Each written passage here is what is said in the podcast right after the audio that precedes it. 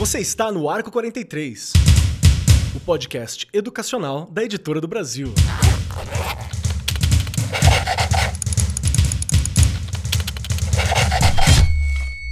Saudações, saudações para você, meu querido professor, minha querida professora. Sejam muito bem-vindos, muito bem-vindas, muito bem-vindos todo mundo ao Arco 43 Podcast. Este espaço que é feito de professor para professor. Eu sempre quis falar isso. Sempre quis falar de professor para professor, porque a gente é tudo professor aqui também, de educador para educador. Então é para você esse espaço. E hoje o nosso papo é um papo que a gente está sempre conversando sobre, mas acho que foram poucas as oportunidades que a gente direcionou especificamente que é falar sobre a importância de cuidar de quem educa, de cuidar de mim, de cuidar de você, de cuidar de nós, de nos cuidarmos. Isso é muito importante, sim. A gente já falou sobre saúde mental, a gente já falou sobre se adaptar na pandemia, a gente já falou sobre a questão da voz, já falamos sobre várias áreas, falamos sobre muitos pontos. E hoje a gente vai focar um pouquinho mais, não é? E junto comigo, sentado aqui à minha destra, sempre ao meu lado está ela. Ela, que é a minha saúde mental todinha. Regiane Taveira, seja muito bem-vinda, querida. Que delícia! E você é a minha. Mas é um pra espaço gente... de saúde mental aqui, né? Um espaço de cuidado. Com certeza, com certeza. É um momento que a gente pode refletir, falar e, entre parênteses, né? Extrapolar um pouquinho, porque, ó, tem que ter muita saúde mental aí para aguentar, saúde mental boa, né? Estar bem com a nossa saúde mental para aguentar tanta coisa, não é?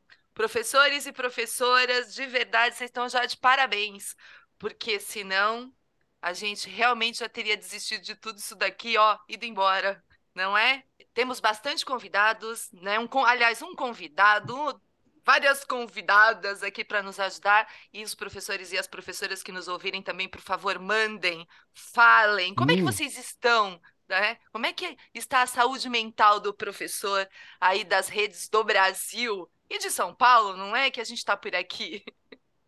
Perfeito, perfeito. Vamos lá, né? E compondo esta mesa, como a Reja deu um spoiler, um mini spoiler aí antes, temos pessoas de alto garbo e elegância e que sabem conversar sobre este assunto, sabem sobre este tema. Temos aqui o Elton Moreira, que é gerente pedagógico da Inspira Rede de Educadores, ex-aluno do Instituto Militar de Engenharia, especialista em gestão escolar e gestão de projetos pedagógicos, professor de Química com grande experiência em projetos de alta performance e atua no mercado de educação há mais de 15 anos, liderando projetos pedagógicos de alto impacto em grandes escolas e grupos. Lidera hoje o treinamento pedagógico dos professores da rede para atualizações profissionais, né? Elton, seja muito bem-vindo, meu querido. Muito bom ter você aqui. Tá pronto para bater esse papo? Como é que a gente tá aqui de saúde mental nesse momento? Boa tarde a todos. Obrigado, Kelly. Estou é, já me sentindo muito bem-vindo aqui nesse espaço e é um grande prazer vir falar um pouco da saúde mental dos educadores, eu como um, eu acho que é um tema extremamente importante trazer, tem que trazer à mesa esse tema, tem que mexer nesse vespeiro, porque o educador, o professor, o gestor escolar, ele também é ser humano, e a gente não pode tirar essa humanidade da equação. Perfeito, perfeito. Muito obrigado, meu querido. Estou ansioso por esse papo.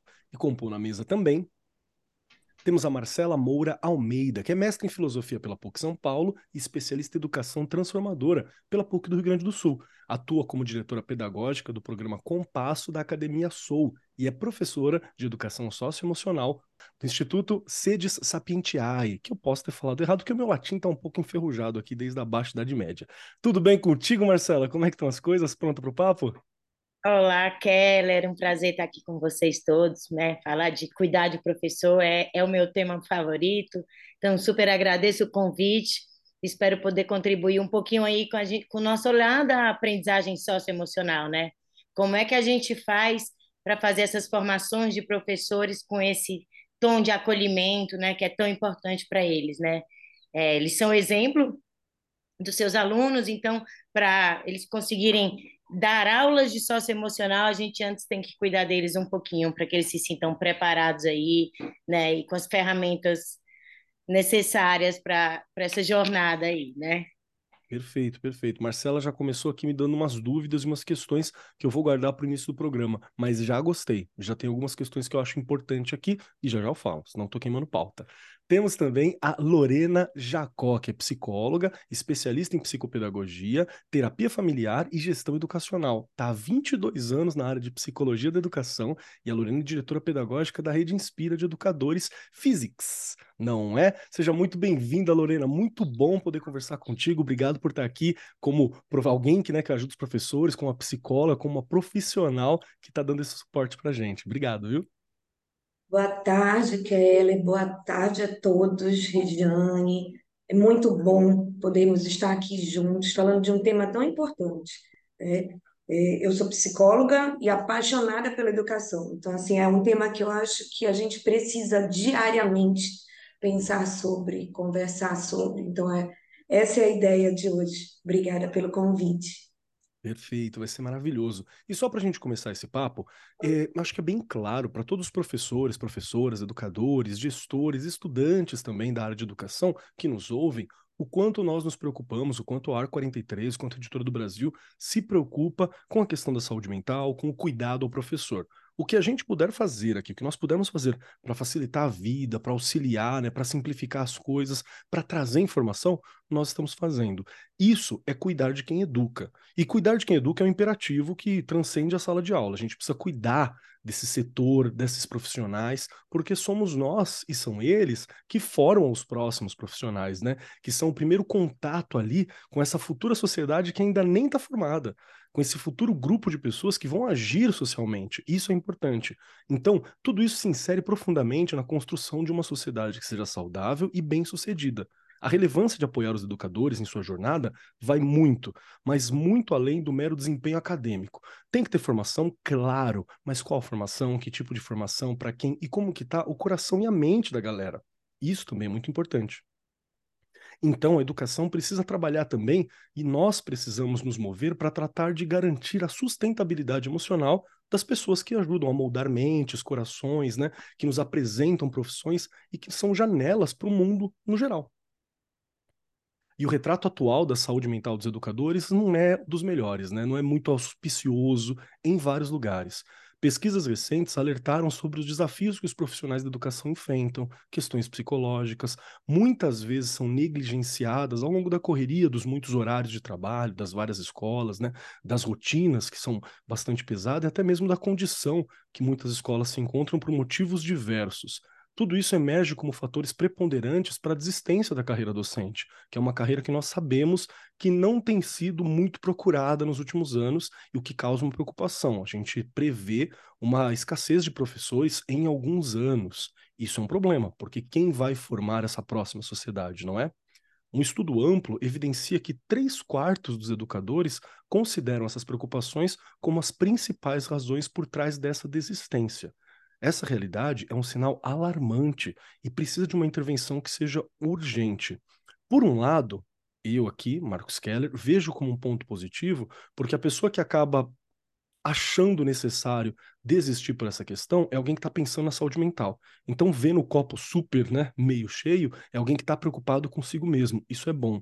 Porém, nós precisamos achar as características, o porquê desse problema. Senão, a gente vai ter um problema maior ao longo do tempo. E essa precariedade na saúde mental dos educadores não se traduz apenas em números estatísticas. Os números são formas de ler, né, de apontar a situação. Porém, vamos lembrar que estamos falando de pessoas, e a qualidade do ambiente escolar, a formação dos futuros cidadãos, a saúde mental dos próprios educadores, tudo isso está ligado, porque estamos falando sobre pessoas. A pressão que é inerente ao papel do educador, a dedicação emocional dos alunos e a sobrecarga de tarefas são sempre muito desafiadoras, e isso pode minar gradualmente a estabilidade mental e emocional dos professores, o que nunca vai ser bacana porque está lidando diretamente com adolescentes. Adolescentes desafiam, precisam de atenção, né? tem uma carência, tem um excesso, tem muitas pessoas diferentes e nós temos que lidar com todas elas porque é para isso que a gente está aqui e é o que muitos de nós amam fazer. Então é importante pensar sobre a saúde emocional dos profissionais. Lembrando, isso não é uma questão individual. Você aí, professor, que está se cuidando, está fazendo terapia, está fazendo exercício físico, né? Está indo aí, se encontrando com os colegas, dando apoio, você está fazendo o certo. Mas temos que lembrar que não é uma questão individual. Não é só você que resolve esse lado. Tem uma questão coletiva que nós também precisamos pensar. E cuidar dessa área é um componente fundamental para termos uma sociedade que seja resiliente e equilibrada. Essa é a ideia do papo hoje. Então, vamos lá. Regiane Taveira, você que está na educação há alguns anos, você que está beneficiando a educação com este sorriso e essa mente já aí desde antes de eu nascer, para falar a verdade, né? É Você está já em sala de aula. Então, eu quero puxar uma, uma parada para você. Em que momento que você prestou atenção e começou a ouvir professores se preocupando com saúde mental? Se já é algo antigo, se é algo mais recente. Quando foi que você ouviu pela primeira vez um professor falando assim, ai, emocionalmente acho que eu não estou bem, preciso fazer uma terapia, preciso me cuidar. Quando foi que você percebeu que esses cuidados começaram a despontar assim nas conversas, na sala dos professores, entre seus amigos? Olha, a primeira vez foi depois de 2005. Ou seja, recente, né? Recente, super recente. A gente escutava muitas pessoas falarem assim, é, eu tô, não era estressada que se usava a palavra, era um outro nome. Sobrecarregada. É, mais ou menos, é, mais ou menos isso, mas eu vou lembrar aqui. E a gente não, não colocava isso como algo que o nosso corpo não estava aguentando mais, a nossa mente não estava aguentando mais. Na verdade, a gente sempre achava que estava fazendo, estava fazendo e deveria fazer muito para suprir ali todas as necessidades dos alunos, das alunas, enfim, dos professores, quem estava na gestão nessa época eu ainda não estava. Mas aí, na verdade, é, a gente achava que era a gente o problema. Uhum. Olha que engraçado. Você não achava que era o ambiente que você estava trabalhando, muitas vezes não era um ambiente legal, era um ambiente que fazia mal. Hoje, com a maturidade, né, que eu tenho, e eu falo que eu tenho muito a aprender ainda, eu olho para trás e eu me pergunto como eu consegui ficar em alguns lugares. Mas na época eu achava que era eu. Sabe? Eu não estou dando conta, eu que não tenho muita experiência ainda, falta muito para eu aprender, até porque era isso que nos era colocado. Então, qualquer coisa que você fazia que não era, né, assim, todo mundo está em aprendizagem o tempo inteiro, o professor não sabe tudo, não tem como saber tudo, e aí ah, te cobrava, e, e até às vezes não era nenhuma forma educada, não, não é? Porque havia muita coisa. Hoje se fala de assédio. Meu Deus, o que que a gente viveu lá atrás, né? Quem passou ali, começo É. de anos 90 e final de no- anos 90, sabe muito bem do que eu estou falando. E a gente, às, vezes, achava que a gente é que estava errado. Então, ah, então eu vou melhorar, realmente, eu errei. Gente, essas coisas também fazem muito mal, porque aquilo vai ficando ali dentro, não é? É o que eu disse, eu olho para trás e me pergunto como eu trabalhei em determinados lugares, tá? E é, escutei ali 2006, mais ou menos, eu tive uma amiga que ela falou, eu estou fazendo terapia. Nunca esqueço. Olha, 2006. Ela "Rê, não estou aguentando, ela trabalhava na prefeitura e na rede, na rede, né, municipal e na rede estadual, e ela estava um tanto com, com alguns problemas de saúde, e ela, a médica indicou que ela fizesse uma terapia, e foi ali, né, que surgiu a coisa que também eu comecei a prestar um pouco mais de atenção, não Perfeito. é? Então, realmente, o que você falou, recente, muito recente. E tinha um tabu muito grande com essa coisa do cuidado, né, do Nossa. professor, que, ai, terapia pra quê? Você tá doido? Você tá doido? Eu E as a piadas? tem muito tempo. E As As piadas. piadas de um determinado andar do servidor público estadual. Ai, você. Nossa, sabe? Gente, olha. Então, é verdade, infelizmente, preconceito, porque não podia se falar que você estava surtando. É normal, tá, gente? Fala, tô surtando, não tem problema. Pós-pandemia, acho que a gente aceita isso, né? Pós é, Você que tá aí ouvindo a gente em 2050, que tá aí fazendo um arquivo, né, histórico do Ar 43, a gente teve um momento difícil aqui, não tem muito tempo. Mas, mas obrigado por, essa, por esse relato, Rê. Porque eu vou aproveitar e eu vou puxar a primeira questão para o Elton. Elton, você trabalha com toda uma questão que envolve alta performance, tirar o melhor de si, né? E eu sei que muitas vezes é até difícil a gente falar sobre essa questão, porque muita gente com- com- é, confunde ah, uma alta performance de sustentabilidade com uma alta performance de, de alto gasto de si próprio, né? De consumação de si. E se consumir não é legal porque você vai acabar rápido, né? Você não vai conseguir chegar onde você precisa. Então tem toda uma fala na alta performance que eu acho que é muito importante. E eu gostei muito quando a gente começou a dar uma olhada aqui, começou a conversar sobre. Eu queria puxar para você uma questão para ver teu ponto de vista mesmo, tua experiência. Como que você vê é, a questão da saúde mental, a conexão né, entre saúde mental e qualidade dos ambientes escolares? Por que, que eu estou fazendo essa pergunta?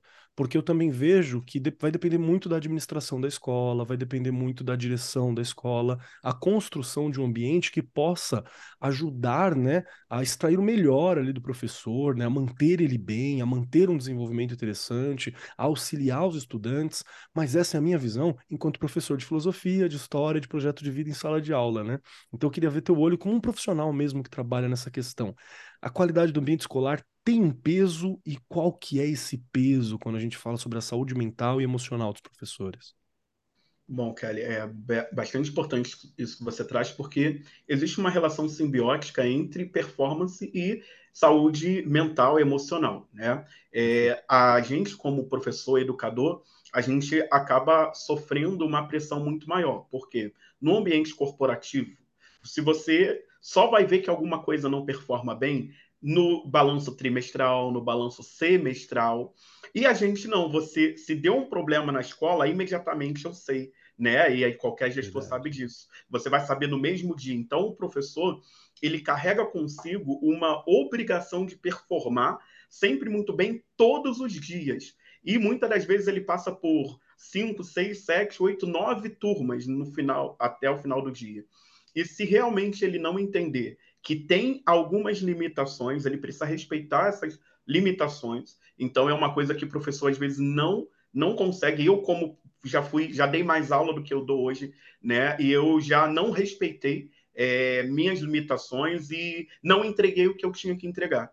Então, acho que como gestor, por exemplo, se algum professor meu falar, Elton, não estou bem para entrar em sala de aula, eu agradeço por ele ter me avisado, eu tiro ela, ele, é, ele ou ela daquela condição constrangedora ou de um estresse muito grande, porque eu sei que ele não vai entregar o que de fato ele pode entregar, então não é bom para ele, pode gerar ali um estresse traumático maior e também não vai ser bom para a turma ou para as turmas que ele vai estar presente. Então, acho que não tem como separar é, o professor estar tá ali de corpo inteiro com a performance que ele vai entregar. E o profissional de educação ele tem que entender que ele também tem limitações. E às vezes ele precisa pedir ajuda. Então, ele tem que ir lá no gestor, no diretor, no coordenador, falar: olha, eu assinei meu divórcio ontem eu tô à flor da pele. Tem como hoje eu não entrar? Eu tenho certeza se aquele profissional um profissional que está ali junto da escola, participando, é, entregando valor, eu acho que qualquer gestor vai falar, com certeza eu vou te dar esse tempo para você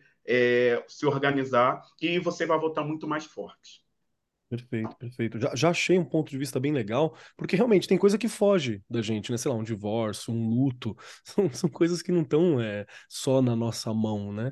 E realmente afetam toda essa, essa postura. Então eu já agradeço muito só por esse início. Deixa eu ouvir um pouquinho mais sobre a galera também. Eu quero puxar a Marcela. Marcela, quero fazer uma pergunta para você, porque, bom, a Marcela, né, participa da Soul. A, a Soul, já veio uma galera da Soul aqui com a gente conversar, a gente falou sobre meditação. Foi algo muito bacana. Meditação é algo que mudou muito a minha vida. Então, é algo que eu acho importante. Eu quero puxar para você nos seus contatos, na sua formação, quais são os maiores desafios que você encontra que são enfrentados pelos educadores quando a gente fala sobre a saúde mental? E, e quanto isso, isso afeta? Porque, mais um ponto, nós somos professores, nós somos extremamente capacitados para uma função. E eu vou falar por mim. Se eu, por algum motivo, acho que caiu um pouco o meu desempenho na discussão filosófica, na discussão histórica, eu me cobro muito né? Algo que eu me cobro muito. Então, o quanto que, que esse, esses desafios podem afetar a minha capacidade de ensinar, até a minha autoestima como educador, né? Que pode ser atacada assim. Keller, muito bom poder compartilhar um pouco da minha experiência, né? E, e, com vocês aqui também, cada um vai falando e vai trazendo um pouquinho do que a gente vem trabalhando aí quando a gente fala de formação socioemocional para os professores, né? A gente começou a trabalhar com o programa Compasso nas escolas em 2015, então vamos fazer aí quase 10 anos, né, de, de Brasil, começando por São Paulo, hoje a gente tem um programa é, em Boa Vista, Roraima, no Sul, no Centro-Oeste, então a gente está por todo o Brasil, então as experiências, por mais que sejam de né, regiões diferentes do nosso país, no fundo é a mesma queixa, a mesma dor, os mesmos desafios né, que os professores passam.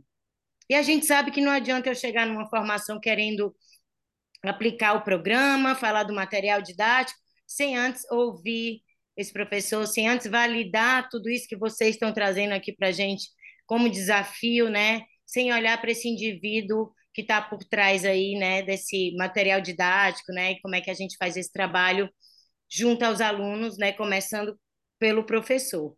É, é, o que eles mais trazem de desafio para a gente é muito essa questão e eu, né, que vocês já estão colocando aqui, como que eu posso é, lidar com, todo, com todos os desafios de, de uma, toda uma turma de alunos é, cheia de emoções, cheia de diferenças culturais, né? cheia de diversidades, famílias diferentes. E a gente sabe, eu falo assim, o desafio aumenta ainda, porque a profissão de professor é uma das que mais requerem habilidades socioemocionais. Sim. É, a gente sabe o quanto vocês estão lidando com esses imprevistos o tempo todo.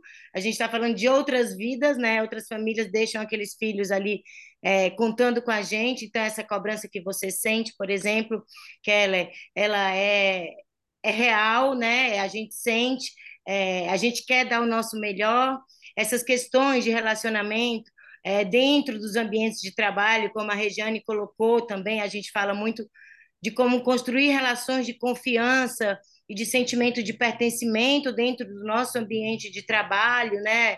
Essa questão do, do esgotamento, né, que o Elton colocou também, né, o dia que eu não estou bem, né, como é que eu crio aí dentro do, da, do meu universo de escola é, outros é, colegas que tenham essa empatia, né, que possam dar as mãos, possam colaborar, que a gente possa, de fato, utilizar dessas habilidades socioemocionais que a gente quer desenvolver na uhum. sociedade como um todo, né? não só nas crianças, mas em nós, adultos, nas famílias, né? nas comunidades. Então, a gente vai ali olhando para essa construção. Né? Muitas vezes, os professores, a angústia deles é, é que eles acham que a gente vai trazer alguma coisa pronta e eles vão se sentir né, é, equilibrados, preparados, sem medos, né, é, e vão seguir aí, né, pronto, agora eu estou pronto, só, é, né, pronto para ensinar, equilibrado, e a gente sabe que é um trabalho diário, né, que cada um vai olhar para dentro de si e vai encontrar suas próprias ferramentas. Então, o que a gente mais faz é mostrar para eles quais são essas ferramentas, né? Como uhum. olhar para dentro de si, como acolher suas próprias emoções, né? Como que eu posso usar estratégias para me acalmar, para pensar mais positivo, né? Para entender o outro, até onde eu posso ir. Eu vejo que muito das das angústias também que apareceram pós-pandemia é como é que eu lido com todos esses problemas familiares dessas crianças, desses adolescentes, né? Essa falta de socialização porque o professor, né, com toda a bondade que ele tem dentro de si, tem uma vontade de resolver a vida do aluno, né? Então é difícil para mim ouvir que um pai desestruturado, uma mãe negligente, e, e, não me angustiar com tudo aquilo. Mas a gente tenta alimentar o professor de, é, de recursos para que ele entenda que ele não tem que resolver a vida desses alunos, que ele não, não tem até onde ele pode ir e até onde não é da, é, da condição dele, né, resolver esse problema. Então ele fica mais tranquilo de dizer, eu posso acolher, eu posso dar um olhar, eu posso dar um abraço, posso ouvir esse aluno e isso já ser um, o que ele precisava, né? É estar tá ali dentro da, do ambiente escolar, da comunidade escolar, ele se sentir seguro, amparado, pertencente. A gente vai mostrando assim que o caminho é mais fácil do que a gente imagina quando a gente organiza nossas ideias né? Porque muito desses desafios tá dos nossos medos, né? Do, não conhece, do desconhecido, de como eu não estou, às vezes, é, com tempo para fazer esse exercício do autoconhecimento, fortalecer a minha resiliência, como você colocou, e aí a gente vai dando aí, né? É, como eu falei, essa caixinha de ferramentas de como que cada um constrói o seu processo. Então, tem sido muito por aí.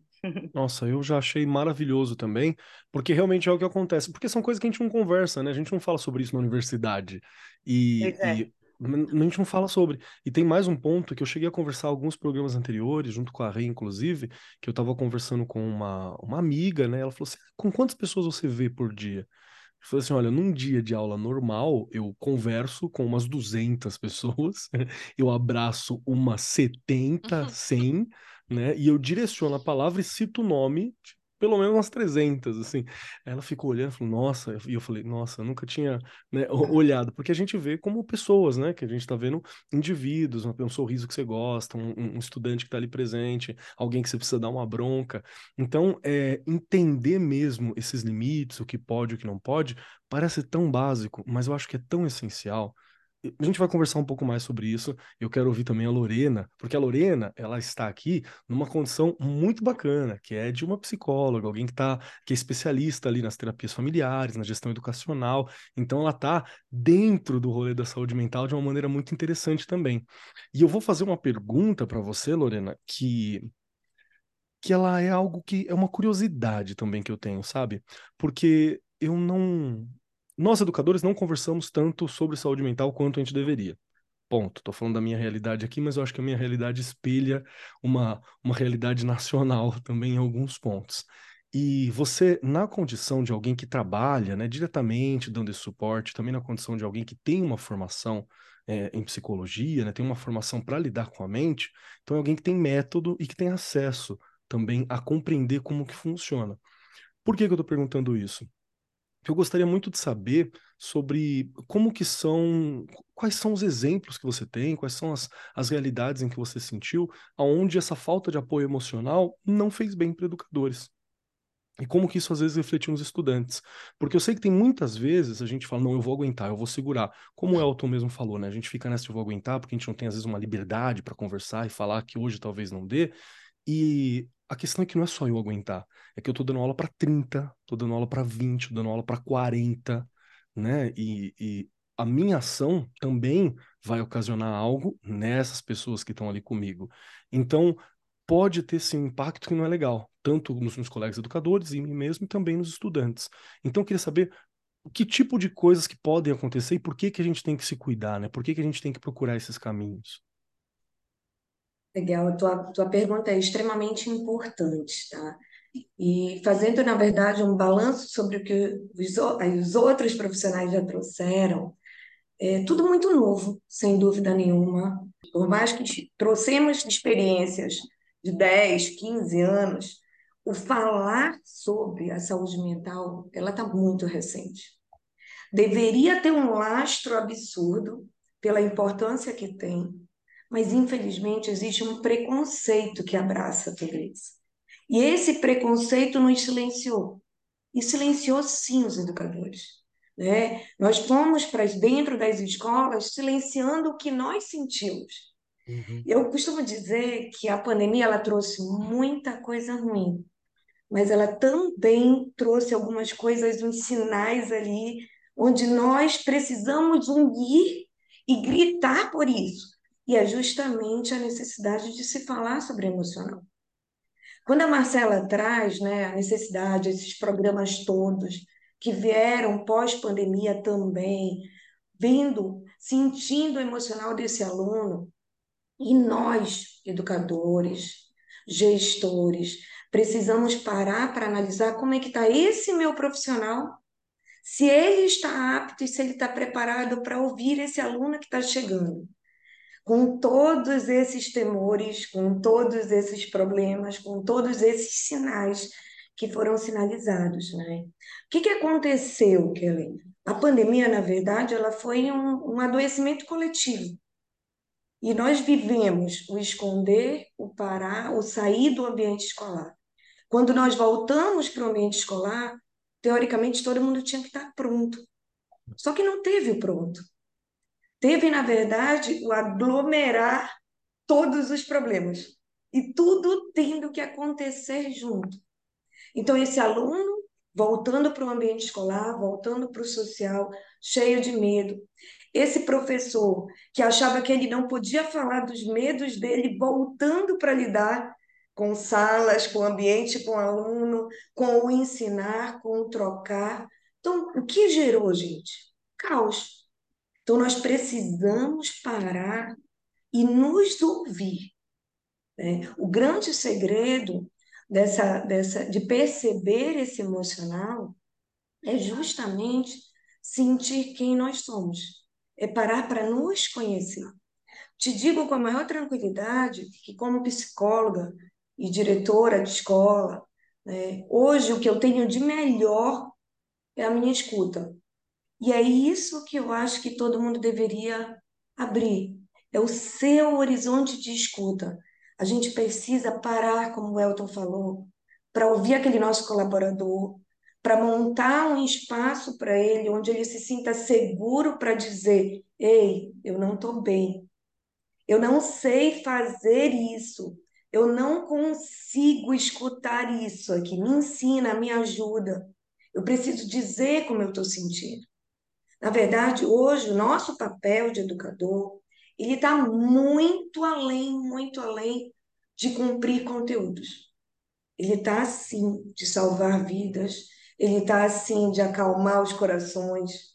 Eu tive professores, gente, nesse período, que chegavam comigo, que teoricamente estavam tendo todas aquelas problemáticas de escola, chegando atrasada, não cumprindo os prazos, não entregando as provas.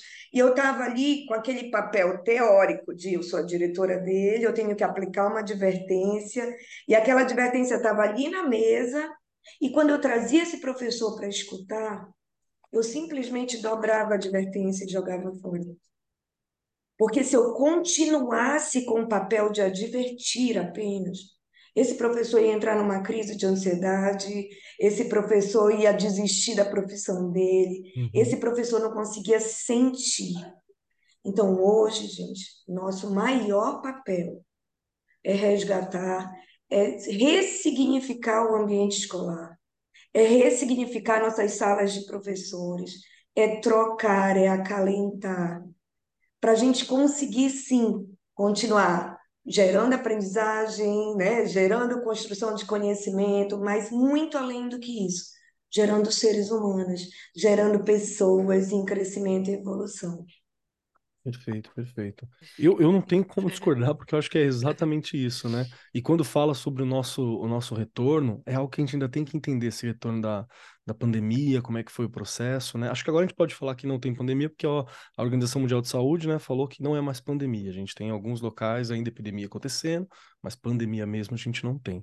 Rê, quero ouvir de você, que também tem essa posição privilegiada de ter passado por todas as etapas da escola, né? É alguém que está em sala de aula, que esteve, que teve uma questão de saúde mental para cuidado no início do, do ano, né, no fim do ano passado. Exato. Você teve uma, uma questão Exato. também, porque estava vou falar pro pessoal que não sabe, a rede estava ao vivo diariamente na Cultura, no canal Cultura, conversando é... com os é. estudantes, com os aluninhos e dando aula ao vivo, que eu já acho uma doideira. Você tá dando aula ao vivo para sei lá quantos mil. Foi, foi.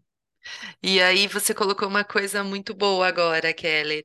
Eu também tinha medo de dizer que eu não estava bem Olha aí, olha e aí. eu falo sempre isso para todas as pessoas que eu conheço, já falei aqui no programa.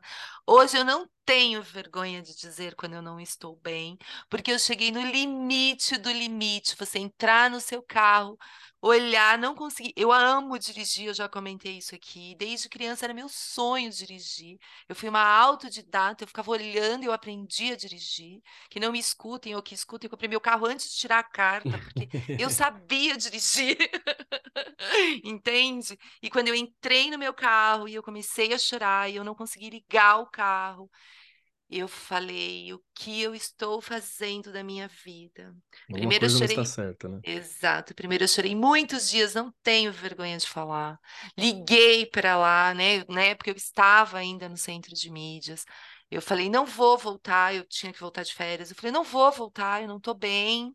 Não é? Aí já entraram em contato comigo de lá na época, né? Que ainda antes desse governo, logo após eu ter esta crise, toda a equipe lá começou a ser assistida por um psicólogo. Eles não tinham ainda isso. Foi uma coisa assim que veio após, né, eu eu ter a minha crise, eu tive uma crise de ansiedade muito forte.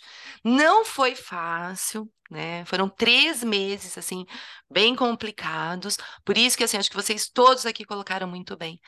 A gente precisa falar, a gente precisa colocar para fora, a gente precisa ter um espaço na escola, sim, de, se, de poder se expressar, de poder se colocar, Gestores também precisam se cuidar o tempo todo, porque você tem os alunos, os pais, os professores, os funcionários, o tio do aluno, o avô do aluno.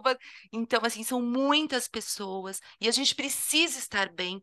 Eu acho que assim o Elton colocou muito bem. O dia que eu não, que eu sinto assim, porque não tem como você fechar o portão da escola e falar: "Nossa, deixei tudo lá para fora". E olha, vou dizer, eu fazia isso, tá? Até 2018, né, antes da pandemia, eu fechava o portão da escola e falava: ai, meus problemas estão ficando aqui, agora eu sou a Regiane, né? Porque eu era coordenadora de escola.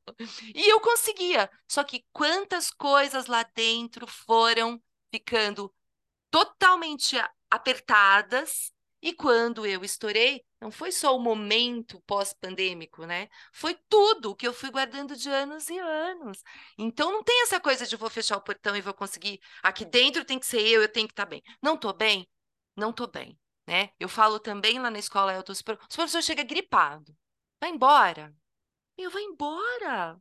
E, e assim, desculpa, escutei isso em dois. Olha, foi antes, hein, Kelly? Escutei em 2002 de uma diretora excelente Legal. que eu tive, assim. Eu estava muito gripada e eu fui trabalhar. E ela fez assim: Regiane, vai embora. Porque se você for morrer, a gente vai fazer uma vaquinha e te dar uma coroa de flores.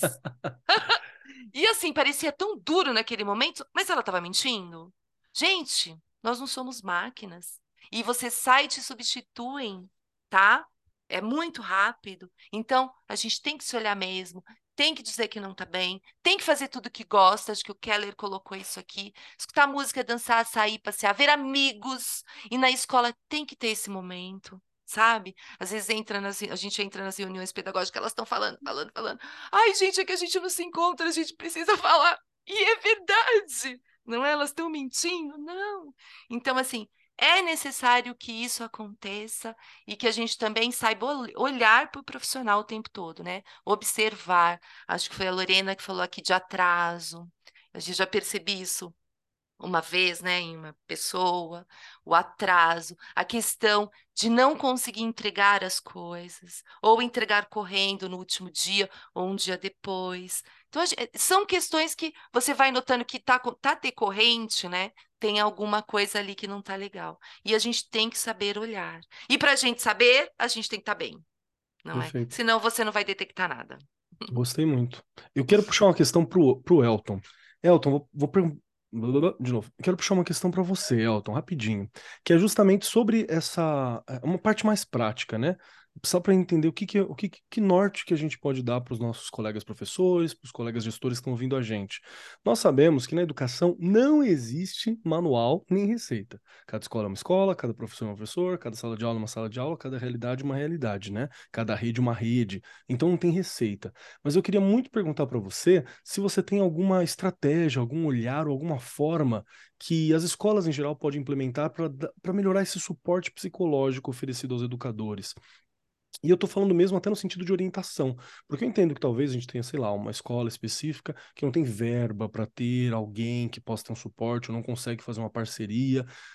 Importante lembrar que o SUS está sempre presente também para a galera, você pode se dirigir ao postinho, unidade básica de saúde, conversar com o pessoal também para ver o que, que é possível ser feito, mas uma estratégia que a gente pode, pode tomar boas práticas que nós podemos ter para melhorar um pouco esse espaço escolar para dar um suporte né, emocional, um suporte psicológico para os educadores que estão presentes?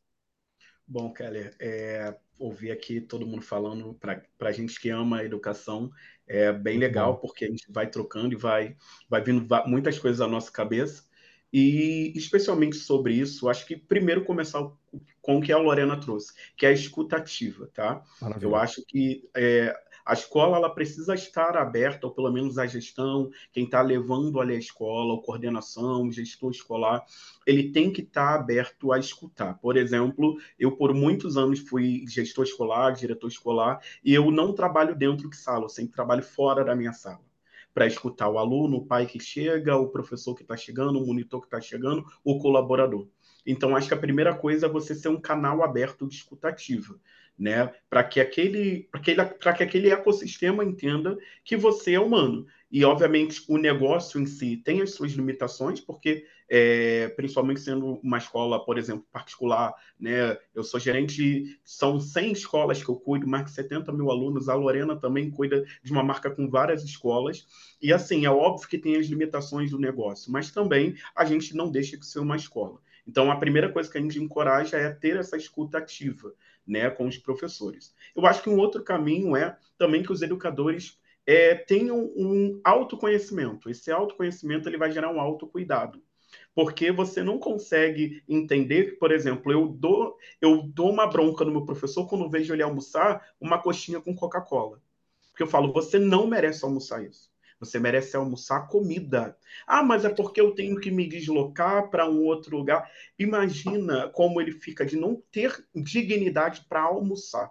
Né? Óbvio, pode ter um dia que aconteça uma série de coisas e você não consiga almoçar. Eu acho que todo mundo tem esse dia, mas isso não pode ser a sua rotina.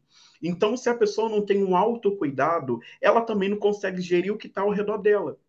Porque esse o autocuidado, ele é externalizado. Eu nunca vi uma pessoa que não tem um autocuidado, ela ser organizada. Ela pode ser superficialmente organizada, mas na verdade não é. Eu passei por um problema com um professor que estava atrasando, que nunca aconteceu isso na vida. E eu, quando aconteceu a terceira vez, a minha coordenadora falou: Olha, Elton, o professor fulano de tal tá chegando atrás. Ah, é impossível. E aí eu falei, tá bom. Quando ele chegou, eu falei, filho, vem cá, vamos conversar. E aí, o que está acontecendo? Você nunca fez isso e tal. Ele me explicou, só escutei. Olha, minha mãe está doente, eu preciso passar lá antes, porque minha irmã está saindo. E eu. Olha, eu falei, por que, que você não trouxe isso antes? A gente poderia mudar, dar uma solução, mudar o tempo. Por fim, eu consegui fazer uma troca simples e resolvi o problema dele.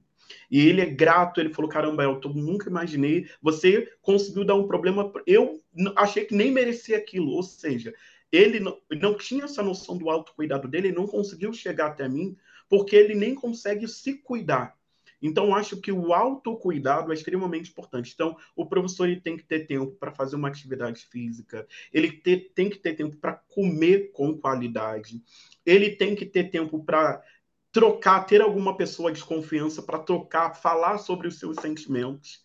Tem que, tem que falar sobre os seus sentimentos, tem que trocar com alguém que ele sinta confortável. E, obviamente, a gente, como gestor, a gente tem uma limitação até onde a gente pode ter uma escutativa, onde a gente pode ajudar e também orientar um, um, caminho mais profissional, né? Então acho que tem uma limitação aí, até onde eu posso ajudar esse professor e também ajudá-lo a procurar uma, uma orientação profissional é também uma forma de é, fornecer a ele esse suporte. Às vezes está fora da sua alçada né? Você pode escutar, mas olha, eu escutei aqui você, mas eu te oriento a procurar essa e essa é, pro, procura profissional. Então, é, as nossas escolas são muito diferentes entre si, né? A gente tem escolas diferentes. A nossa tese é que a gente é, traz a escola para a gente, mantém cada escola com a sua proposta pedagógica. Então, a gente não uniformiza nada, nem material, nem modelo não. de ensino, nada disso. A gente dá um trabalho danado, né?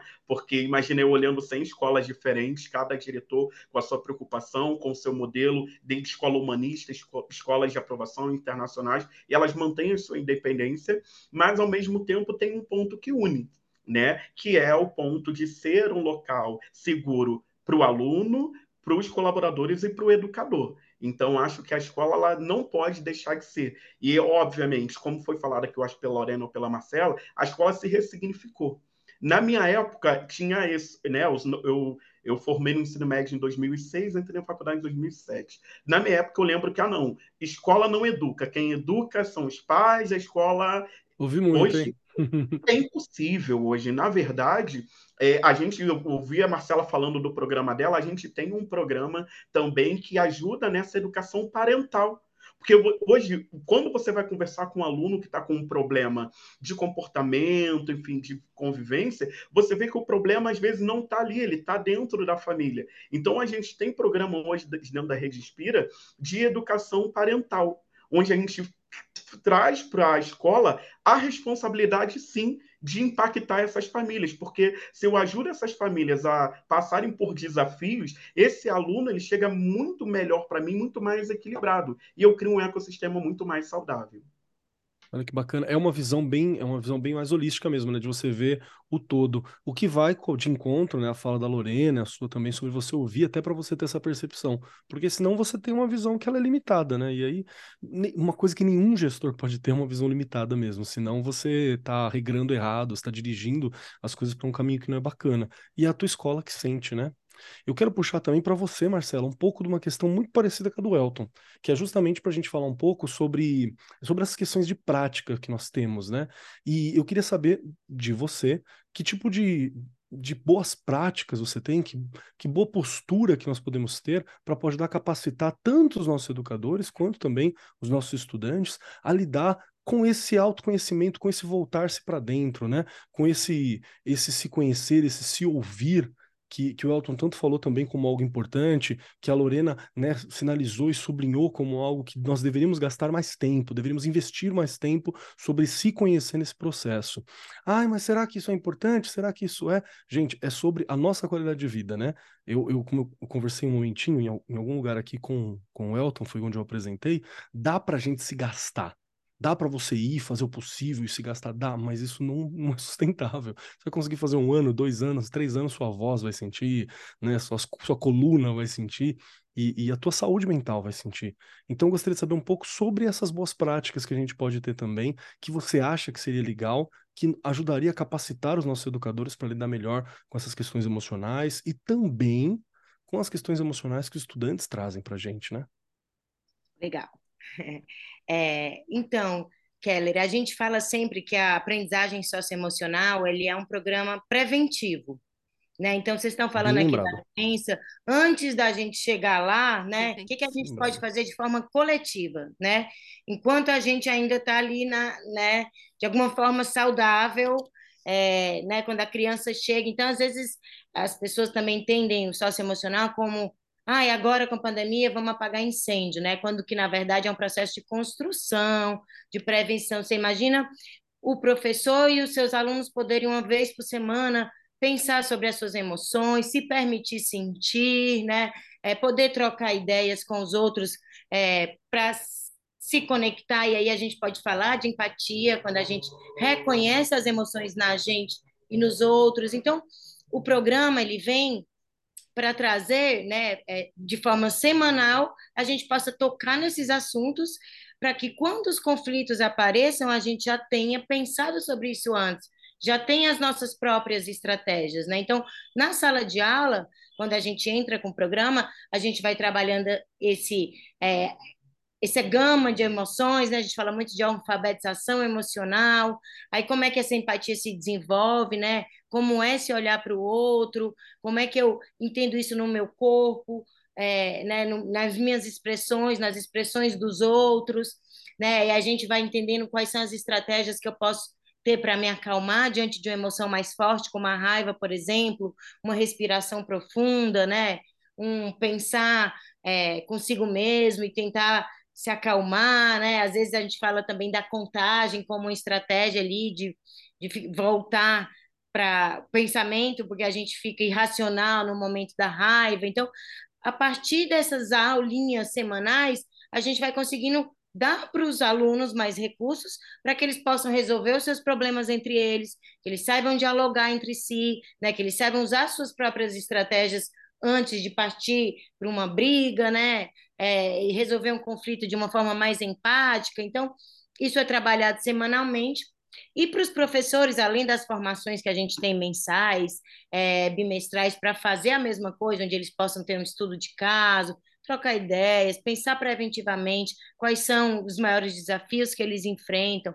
A gente sugere muito também que aqueles horários que cada escola tem o seu, né, nomenclatura, que a gente trabalha muito com rede pública, fala de ATPC, mas que eles encontrem ali mensalmente, no mínimo, é, um tempo para que os professores façam uma roda de conversa, né, tenham esse espaço de escutativa, como o Elton falou, mas assim, de forma preventiva, de forma intencional. A gente fala muito que, que o socioemocional precisa de uma intenção, né? Uhum. Então, é, criar esses momentos na escola de uma forma organizada, de uma forma que a gente possa transformar toda essa subjetividade em algo mais objetivo para nos ajudar, né? Momentos ter permanentes mesmo, né? Permanentes, está sempre acontecendo para a galera. Sempre acontecendo e não só quando o incêndio chegar, né? bom. Acho que é muito por aí. Perfeito. Nossa, ado- adorei ouvir isso, porque é algo que eu já tentei discutir em uma das escolas que eu trabalho, eu trabalho numa escola estadual, a gente tentou discutir e tal, e é sempre difícil porque é os horários, né, cortados, mas a gente está começando a construir entre os professores e o coordenador, começando a construir um espaço assim, e, e tá fazendo uma diferença, tá? Na forma de olhar. Então, Marcela, obrigado demais por essa dica.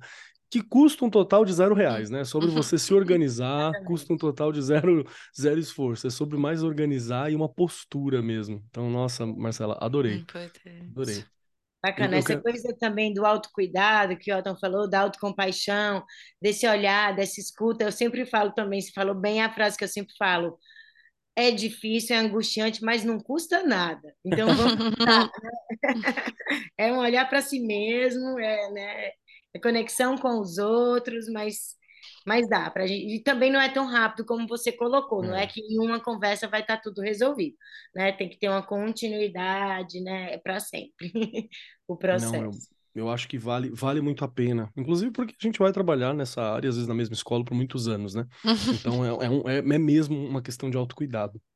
Eu quero perguntar a mesma coisa para você também, Lorena. Quais são as dicas de boas práticas que você tem que a gente pode auxiliar o professor para ele sair daqui com uma, uma, uma proposta, né? Um gostinho daquilo que pode ser feito, né? Obviamente, vamos lembrar, várias questões são muito melhor desenvolvidas por profissionais, né? A gente tem aqui profissionais que trabalham nessa área, então, se você tiver como, se você tiver disponibilidade, se você tiver interesse, vontade, procure uma da galera que manja para te ajudar a orientar, para você fazer isso com eficiência mesmo, né? Com planejamento, uma coisa de longo prazo, uma coisa que é vire cultura do, da tua instituição. Então, por favor, cola com a gente nesse sentido. Mas também não é porque, ah, eu não consigo nesse momento que não há nada que você pode fazer. Ah, então vou ficar aqui e vou aguentar, vou sentar no incêndio e vou fingir que ele não está aqui presente. uhum. Não é nesse sentido, né?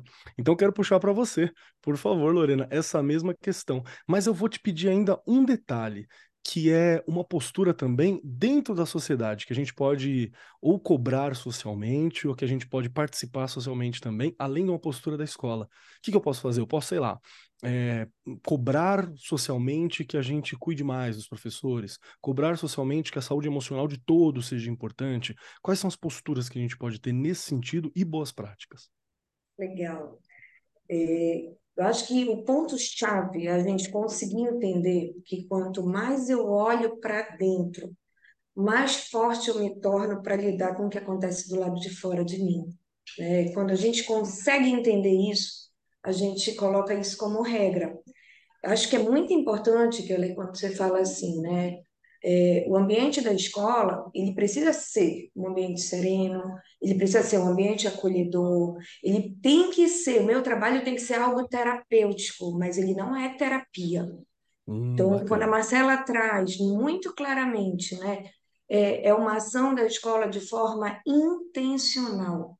A gente tem que gerar, né, o gestor tem que gerar esses encontros, o ge- gestor tem que estimular a autogestão, Uhum. o contato com o novo, a abertura, a facilidade de lidar com o novo, o engajamento com os pares. Quando você trouxe a tua experiência na tua escola, tipo assim, a gente está criando essa, esse roteiro, a gente está criando esse hábito. É isso, é tornar esse hábito. É, quando eu trouxe muito claramente assim a importância de entender o que seria esse autoconhecimento, é porque nós precisamos, precisamos, e aí sai dos muros da escola, né? Deixar claro que até se, se tornar terapeutizado, no sentido de cuidar de si, né? de, de entender que a gente precisa ser cuidado, é, é regra básica. É regra básica. Eu não consigo. Adorei o tema do podcast, né? O cuidado com o cuidador. Eu não consigo cuidar de ninguém se antes eu não cuidar de mim mesmo. Perfeito. Aquela regra, aquele ensinamento básico dentro do dos aviões, É claro, gente, aquilo não é à toa. Que você coloca primeiro a máscara em você para depois você colocar a máscara no colega, na pessoa que está do teu lado, na criança, no adulto, no idoso, não interessa em quem. É, eu costumo dizer, e assim, repito muito essa frase do Shakespeare, que eu não posso escolher o que sentir. Ninguém pode escolher o que sentir. Mas eu posso escolher como agir em relação ao que eu sinto. E é isso, né? É isso, nós seres humanos que estamos buscando um mundo melhor, que acreditamos no que nós vivemos todos os dias dentro das nossas escolas. E aí a gente sai né, do papel de professor, porque eu costumo dizer que quem se habilita a trabalhar em escola, né, da portaria ao apoio, do professor ao auxiliar, ao secretário, é sim educador é sim educador com todo respeito, de abrir o peito e dizer assim: eu tenho uma função maior. Nós precisamos levantar essa bandeira, de brigar sim pelo emocional, de dizer sim, ei, eu não dou conta. E tá tudo bem, né? Eu tô cansada, eu não consigo te entregar hoje, posso te entregar amanhã? Eu garanto que amanhã cedo eu consigo te entregar. Hoje eu não vou conseguir te entregar, né? E ok, Ok, hoje eu não consigo e não ficar mal com isso. Que o grande segredo está em soltar as culpas que nós mesmos carregamos. Né? Nós arrastamos essas âncoras também. Então, quando a gente fala de terapia, fala sobre a possibilidade de se cuidar, né? como, como vocês têm trazido, como a Regiane trouxe assim, ei, hoje eu digo com todo orgulho, eu não dava conta, eu não estava bem, e assim, poxa, que lindo isso, né? E que difícil foi poder assumir isso. Então, isso é uma ruptura. Isso é uma ruptura, isso é um novo vivenciar. É isso que nós precisamos fazer ecoar. Ecoar no sentido de não é, não é gerenciar, e aí eu vou usar uma gira, né? Não é aquela coisa do mimi, né? De mimizento, não. É, ei, eu me doei, me doei, me doei. Hoje eu não consigo mais fazer. Amanhã eu vou fazer. Ou hoje eu não, isso aqui não, não caiu bem em mim. Eu preciso respirar, eu preciso parar para um café, eu preciso ir fazer um esporte. Amanhã eu respondo legal. É isso. Perfeito, né? perfeito. E é realmente uma postura, né? É uma postura que a gente Sim. tende a tomar e que ajuda, acho que todos os pontos da nossa sociedade, não só dentro da escola, realmente, muito bom. Regiane Taveira, o Gente, que você tá achando do papo aí? que delícia, né? E ouvindo aí, né, nosso convidado, nossas convidadas, me veio uma coisa que eu percebo nos professores da minha escola, que quando eles não conseguem fazer algo, né? Porque não sabem mesmo fazer, enfim, não aprenderam, a faculdade não ensina tudo, ou a, a formação continuada é super difícil de fazer de verdade na escola, porque vem tudo agora de cima para baixo, e aí a gente acaba ficando preso e a gente não consegue ir além de algumas coisas. Mas a gente consegue ir encaixando, por exemplo, você sente que o professor não sabe fazer algo. Monta um grupo de estudo. Gente, eles estão super afim de, de fazer. Tenham certeza disso. né? Porque não adianta ficar falando, você não sabe, nossa, você não fez direito, nossa, isso aqui não deu certo. Um exemplo simples aqui que eu vou dar, quem trabalha nos anos iniciais sabe bem do que eu estou falando, e a maioria dos professores hoje também, que não tem como. As fases ali de alfabetização, a gente tem que ter alguns portfólios sobre né, cada. eh, cada, par, cada etapa que a criança está da alfabetização, então pré-silábico, sem valor, com valor, enfim, as pessoas, não, isso não, é, não se aprende na faculdade, isso não é fácil, isso é detectar realmente em que fase a criança está, e a gente precisa fazer isso aqui na rede estadual. E o professor cai lá, chega do concurso, ou os contratados, e ele fala, não consigo, ou ele não consegue fazer mesmo, porque ele tem que fazer uma entrevista de sondagem com a criança, ele tem que, né, eh, colocar ali em que rápido, né? momento, não, em que momento da leitura aquela criança está, e aí aquilo é usado para uma avaliação aqui da rede. Se ele não sabe fazer, não vai dar certo, porque ele não vai conseguir dar a intervenção correta que aquela criança está precisando no momento da alfabetização dela. Então, eu, a gente detecta esse tipo de coisa e você ajuda. Gente, vocês querem aprender? Em quatro, eu garanto que em quatro semanas, um dia da semana você consegue dar conta e eles vão conseguir entender melhor. E aí, daí para frente vão fazer, né, de uma forma melhor. Porque quando ele não consegue fazer, é outra coisa que desgasta e que deixa, meu Deus, como é que eu vou fazer aquilo? Eu não sei, não vai dar certo, eu vou fazer errado. Então, estas coisas também o gestor pode ajudar de ir detectando o que meu professor precisa. Eu falo que é a sondagem que a gente faz na escola da gente todos os dias, durante os conselhos. Conselho de classe é maravilhoso, é onde você olha, o professor ele desce, você dá uma olhada, ele, eu não consegui, eu não sei. Peraí, então vamos melhorar? Eu posso ajudar? Vocês querem ajuda? Primeira coisa é vocês querem? Quero. Gente, dificilmente eles falam que não querem. Então, daí também ele se sente mais confiante, capaz, né? Ele vai se sentir melhor. Isso, olha, foi uma pesquisa da Fundação Carlos Chagas que me chamou a atenção, que 49% dos professores relataram que tinham medo do mundo digital. Não é só o mundo digital.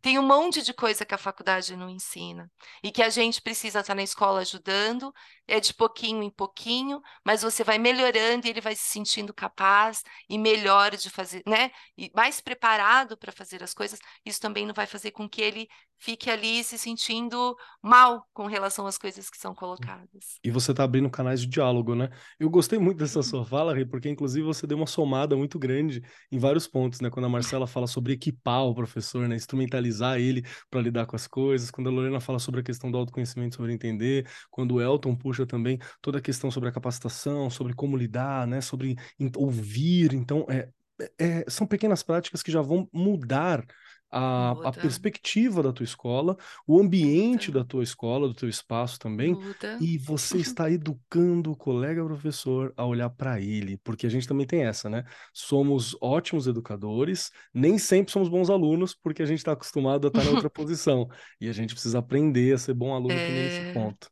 Já estamos Bom. quase batendo o nosso horário, então gostaria muito que a gente continuasse ainda esse papo. Espero ter a chance de conversar com vocês novamente num outro momento para aprofundar mesmo essa discussão, talvez para a gente trazer alguns dados, para a gente conversar um pouco sobre alguma rede específica, alguma experiência em particular, para auxiliar. Aqui nós estamos iniciando esse bate-papo. Inclusive você, meu querido professor, minha querida professora que está ouvindo a gente, que está assistindo a gente, né?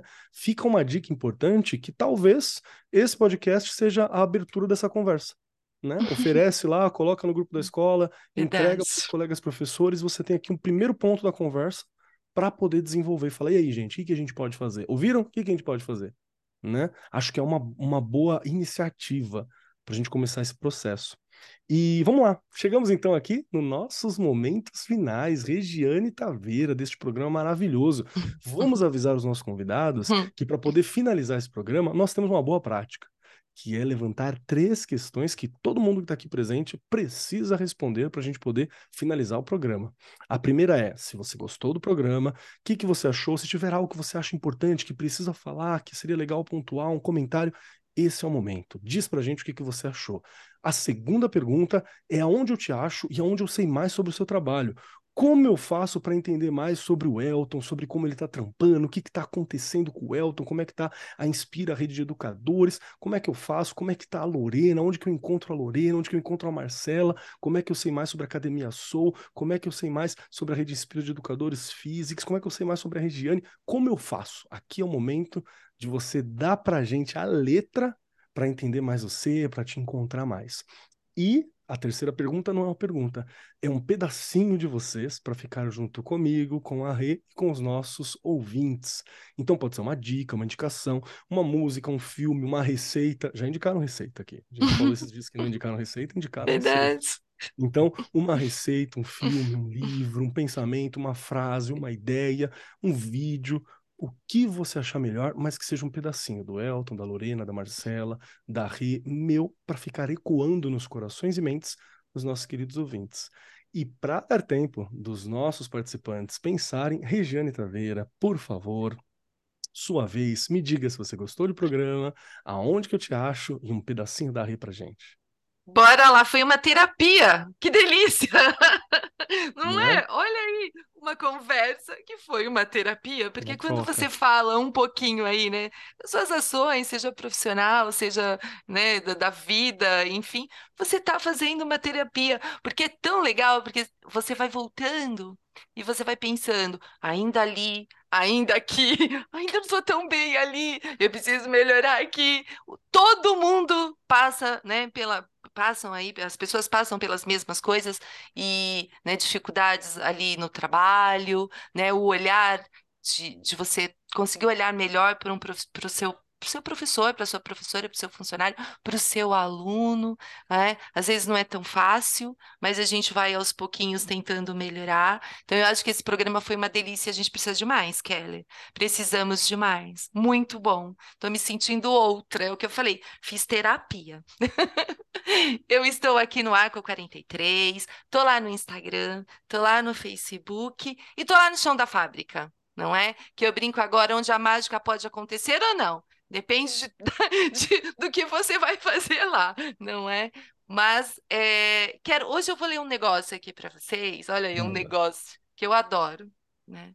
De Fernando Pessoa, que é engraçado, que tem coisas que, que marcam a vida da gente e esse poema me marcou, né?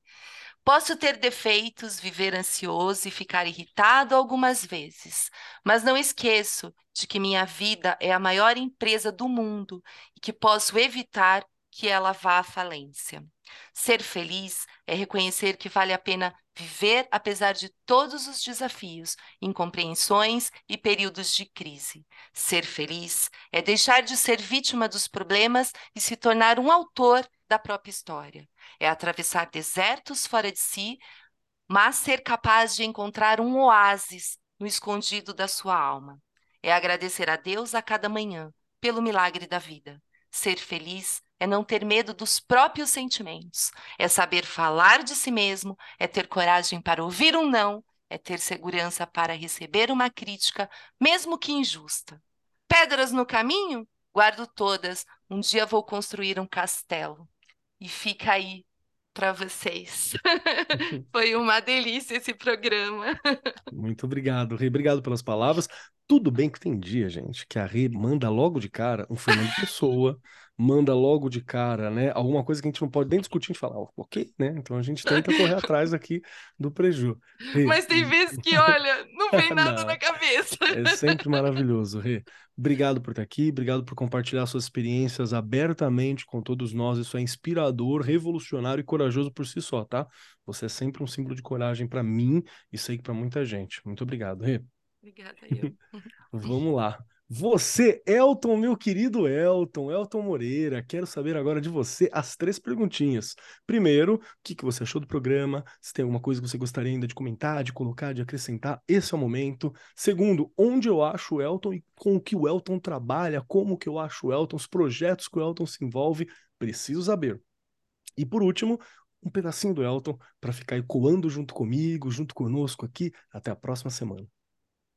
Bom, olha, eu gostei muito, sou entusiasta de educação, eu não, não sei trabalhar com outra coisa que não seja educação, apesar de da minha primeira formação ser engenharia, né? Eu já comecei trabalhando em escola, então acho que eu não sei fazer outra coisa, né? A não ser educação. Então, é, eu gostei muito de trocar aqui e de sair daqui com boas ideias e, e, e inspirado aqui por boas práticas, boas ideias. É, eu geralmente compartilho é, o meu dia a dia no LinkedIn, né? Então é, não é difícil me achar, é Elton Moreira. De repente vai lá na rede Inspira Educadores, vai ver alguma coisa sobre mim. Então estou tentando sempre é, por lá colocar alguma coisa que a gente tem feito, alguma coisa de grande impacto na nossa comunidade escolar, alguma boa prática que pode inspirar aí é, outras pessoas também a, a fazerem.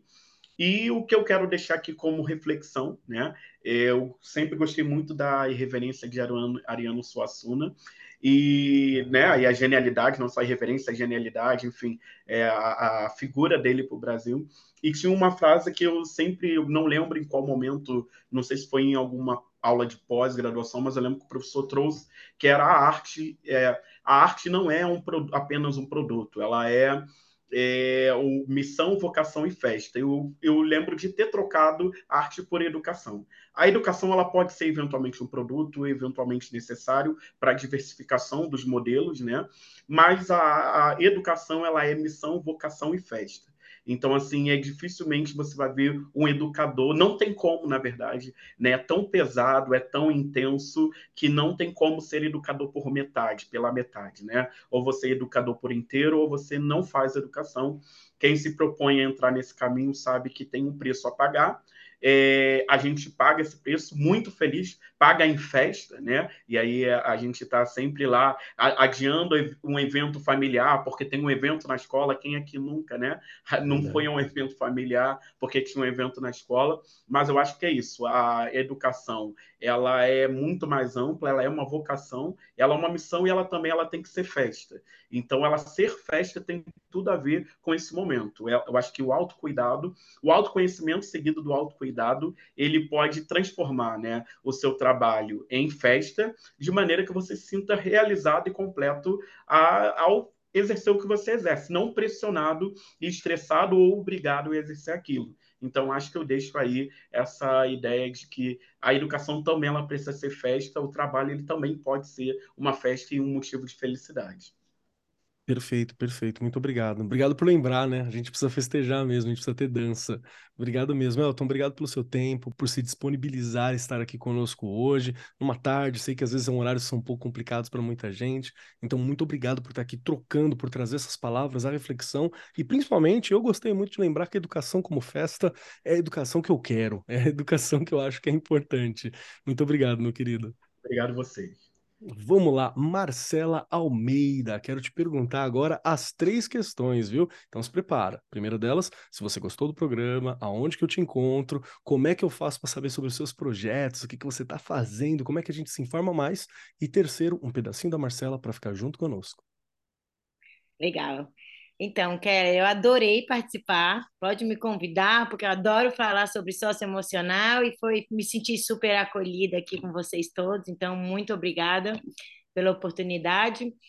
É, eu, eu trabalho muito desenvolvendo os materiais didáticos do socioemocional. Hoje a gente trabalha até desde a educação infantil até o final do Fundamental 2. Então, estamos trabalhando com os adolescentes, todas essas questões de bullying na escola, toda essa travessia que eles vêm passando aí, né, de emoções, de sentimentos, de mudanças, de busca de identidade, dessa preparação para o projeto de vida. Então, ando, ando trabalhando nesses conteúdos e principalmente agora, com muito amor e carinho, estamos construindo uma trilha socioemocional para os educadores. Então, um trabalho que eles podem se questionar, fala muito de autocuidado, de autocompaixão, de resiliência, estou nessa construção também. Vocês podem encontrar nosso trabalho no, no programa Compasso, nas redes sociais, na internet, também da Academia Soul. É, tem um filme lindo que eu gostaria de compartilhar com vocês, que fala um pouco dessas experiências que a gente já teve nas escolas, né? O que é o socioemocional na prática, o que é um professor contagiado, o que é os alunos, o que são suas famílias, como é que esse impacto chega aí na nossa sociedade. Então, o nome do filme é No Compasso das Emoções, tá no YouTube, só procurar no YouTube. E o que eu deixo para vocês é uma frase que anda com a gente desde o nascimento, né, do, desse programa, desde a nossa missão de trazer uma socioemocional para o Brasil, que é uma frase dita que é de Aristóteles, mas não sabemos ao certo, mas que diz que educar a mente sem educar o coração não é educação. Perfeito, é isso, perfeito. muito obrigada. Tá ficando difícil para mim, hein? Tá ficando difícil para mim, Lorena. Já citaram aqui Ariano Suassuna, Fernando Pessoa, Aristóteles. Tá ficando difícil pra gente, viu? Marcela, muito obrigado por ter vindo aqui, muito obrigado por ter conversado com a gente. Eu quero agradecer muito, porque sempre que a gente tem contato com a galera da Soul, essa, essa lembrança sobre esse autocuidado é algo que é muito importante, sabe? Eu já falei mais de uma vez, mas meditação, se centrar, se ouvir, foi algo que salvou minha vida e eu não tô brincando quanto a isso. É algo que me ajudou muito diariamente, pelo menos uns 10 minutinhos, acho que é importantíssimo para você fazer uma higienização na mente. Então, agradeço muito e sei o quanto é importante. Obrigado por ter vindo, obrigado pelo seu trabalho, viu? Muito bom. E Lorena, vamos lá, Lorena, chegou sua vez, hein? Quero muito que você me fale, então, as três questões. Primeiro, né? Aqui, o que, que você achou do programa, se você gostou, se tem mais alguma coisa que precisa ser pontuado por você. Segundo, onde eu acho Lorena, como eu sei mais sobre o trabalho da Lorena, como eu sei mais sobre o que a Lorena está fazendo, está executando, para mim entrar em contato, né? Como é que eu faço? E terceiro, um pedacinho seu para nos acompanhar. Legal. Eu adorei o programa. Acho que o programa me trouxe, na verdade, um... a Aspira, ela tem muito claro alguns valores e tem um valor em especial que eu levanto a bandeira mesmo, eu acho que tem muito a ver com um programa que se chama interdependência. É, eu senti assim, muito claramente vocês entendendo cada indivíduo como parte do todo, né? Ninguém conseguindo fazer nada só, então todo mundo precisando dessa troca, e foi isso que o programa me trouxe. Necessidade de nós estarmos cada vez mais em elos, cada vez mais trocando. Eu acredito demais nisso. Né? O ser humano não consegue viver só. Então, esse é um exercício nosso de melhorar esse convívio, de melhorar esse contato, de nos tornarmos melhores para poder conseguir viver algo melhor. Então, acho que é muito nesse sentido. É, que me trouxe muito forte também essa necessidade da gente ter essa escutativa, de ter essa participação, de não se fechar eu sou remadora, então, assim, sou apaixonada pela água, apaixonada total pela água, acredito na natureza, no, no poder da natureza, nós como uma gotinha desse mundo todo, né, desse mundão todo. E aí eu trago para vocês uma frase que eu gosto muito, porque eu reflito muito sobre água. Então, somos feitos de água, então cada um acolha, por favor, as suas marés né? Vamos nos acolher, vamos entender os nossos momentos. Nós temos sim esses altos e baixos, esse maré cheia, maré seca, e precisamos nos acolher acima de tudo. Estou nas redes sociais da Inspira e tenho também o Instagram, que é Lore Jacó, remadora, que estou sempre trocando muito, né, interagindo muito com a rede social também. Obrigada pelo convite.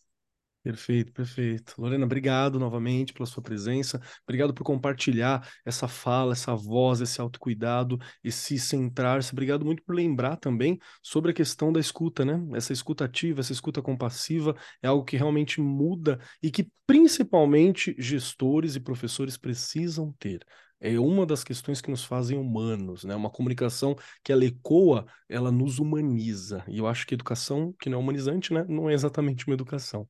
Então, que legal que você lembrou isso. Muito obrigado pela tua presença aqui. Chegou então a minha vez, né? Preciso dizer que eu amei o programa porque qualquer coisa que discuta sobre autodesenvolvimento, sobre a minha vida como professor, é algo que é muito importante. Porque eu sei que eu vou falar por mim novamente, mas sei que a minha fala ecoa no coração de outros professores é, ser professor é uma coisa quase de tempo integral. A gente né, não desliga isso com facilidade. Né? Normalmente a gente é professor. Sempre brinco que padre, pastor e professor são coisas que você vai ser professor na escola, você vai ser professor no mercado, você vai ser professor na academia, na rua. É sempre. Você é algo que caracteriza muito, que forma muito a nossa personalidade, que forma muito a nossa noção de sujeito é preciso que isso seja sustentável, gente. É preciso que a gente saiba se cuidar, é preciso que nós consigamos lidar bem com essa questão toda, com essa vivência toda. Eu sei que tem muita gente que vai ser professor mesmo se não entra em sala há algum tempo. Você é professor, faz parte da estrutura, né? Nos forma. Então é importante. São questões que urgem ser discutidas, né? O cuidado com o professor é cuidar da sociedade como um todo. Então é importante isso. Então, eu adorei o programa. Muito obrigado por esses momentos que a gente teve aqui junto. Quem quiser me encontrar por aí, arroba Marcos Keller na maioria dos lugares, arroba Keller lá no Instagram, K-O-B Keller. Lembrando, não é um Instagram é, profissional, assim, né? Então é eu conversando com o povo, respondendo umas coisinhas, foto minha no rolê, foto do meu gatinho, aquilo que eu tô comendo, é isso que você vai ver lá. Então vá por sua conta e risco, mas será muito bem-vindo se colar com a gente, tá bom? Conversamos sempre sobre vários assuntos, quem vier falar de educação é muito bem-vindo, com certeza. E para dar uma indicação para vocês, acho que é importante, algo que eu já indiquei aqui algum tempo atrás, mas eu vou falar de novo. Um outro ponto de autocuidado que é legal, e agora eu vou direcionar os professores, né, que estão aqui, que se entendem como homens, né, que são homens, que estão participando dessa questão. Por quê? Porque a gente que é homem, a gente é meio difícil, tá? E algum tempo atrás eu participei de um grupo de um grupo de reflexão de homens, né? Era o Memo, que é um, um grupo para todo tipo de homem, gay, cis, trans, bis, hétero, preto, branco, novos, velhos, qualquer um que se entende, que se identifica como homem. E nós conversávamos sobre o que a gente estava sentindo, sobre as nossas urgências, sobre os nossos sentimentos. Uma frase que era muito importante nesse grupo é falar, é dizer que homens que conversam sobre as suas emoções já é uma atitude revolucionária por si só. Que a gente vive uma sociedade que não ensina que isso aconteça. Então, é uma questão, professores, vocês que estão aqui. Né? Todos nós sentimos. Se a gente não se apoiar e se a gente não se ouvir, a gente estoura. Né? Então é importante que seja conversado. Eu sei que boa parte da nossa categoria de trabalho ela é formada pelas mulheres, né? por pessoas que se identificam como mulheres dentro da educação, o que é incrível. E é por isso que nós homens temos que nos cuidar para estar bem também, tá? A gente tem que ir atrás. As mulheradas estão se cuidando, a gente tem que se cuidar. Então eu indico muito que você procure grupos reflexivos para conversar sobre a sua situação, sobre aquilo que você está sentindo. Eu lembro muito que na primeira, a primeira reunião, eu e um amigo, a gente conversou sobre se entendendo e usando o método da comunicação não violenta, que é outra coisa incrível que você precisa pesquisar por aí, acho que é importante. E naquele momento, numa conversa de 10 minutos, acho que foi a primeira vez que eu e ele sentiu que nós estávamos realmente nos ouvindo, né? E isso é a primeira vez desde que a gente se entende como adulto é algo revolucionário. Então é importante. Quem quiser pesquisar por aí, procura pelo projeto Memo, que é M-E-M-O-H, é homem ao contrário, né? Memo, que se discute muito, tem podcast sobre e fala muito sobre a questão do homem das emoções. Então passa, são coisas que nos cortam, né? Que nos que, que, que se interligam. Ser professor, ser um cara, são questões importantes. Quero deixar essa dica e conversem sobre as suas emoções. Isso é revolucionário. No mais, muito obrigado a todos vocês que estão aqui, que ficaram conosco. espero que tenha sido impactante para vocês, como foi para mim e para nós que estamos gravando esse programa muito especial, falando sobre a saúde, sobre o ser professor, né? Falando sobre como que tá a nossa cabecinha ali, quem cuida da gente, como que nós cuidamos de nós mesmos, são questões importantes. Essa é a importância de cuidar de quem educa. Então, muito obrigado pela sua presença. No mais, eu sou o Marcos Keller e até semana que vem. you Este programa foi apresentado por Marcos Keller e Regiane Taveira. Gravação e edição Agência Bowie. Produzido pelo Departamento de Marketing da Editora do Brasil. Gerência de Marketing Helena Poças Leitão. Coordenação de Marketing Lívia Garcia. Siga-nos nas redes sociais: facebook.com barra Editora do Brasil, twitter.com barra Editora do Brasil, instagram.com barra Editora do Brasil underline oficial e youtube.com barra Editora do Brasil. As opiniões expressas no programa são de responsabilidade dos respectivos convidados e não expressam necessariamente a opinião da Editora do Brasil ou de seus colaboradores.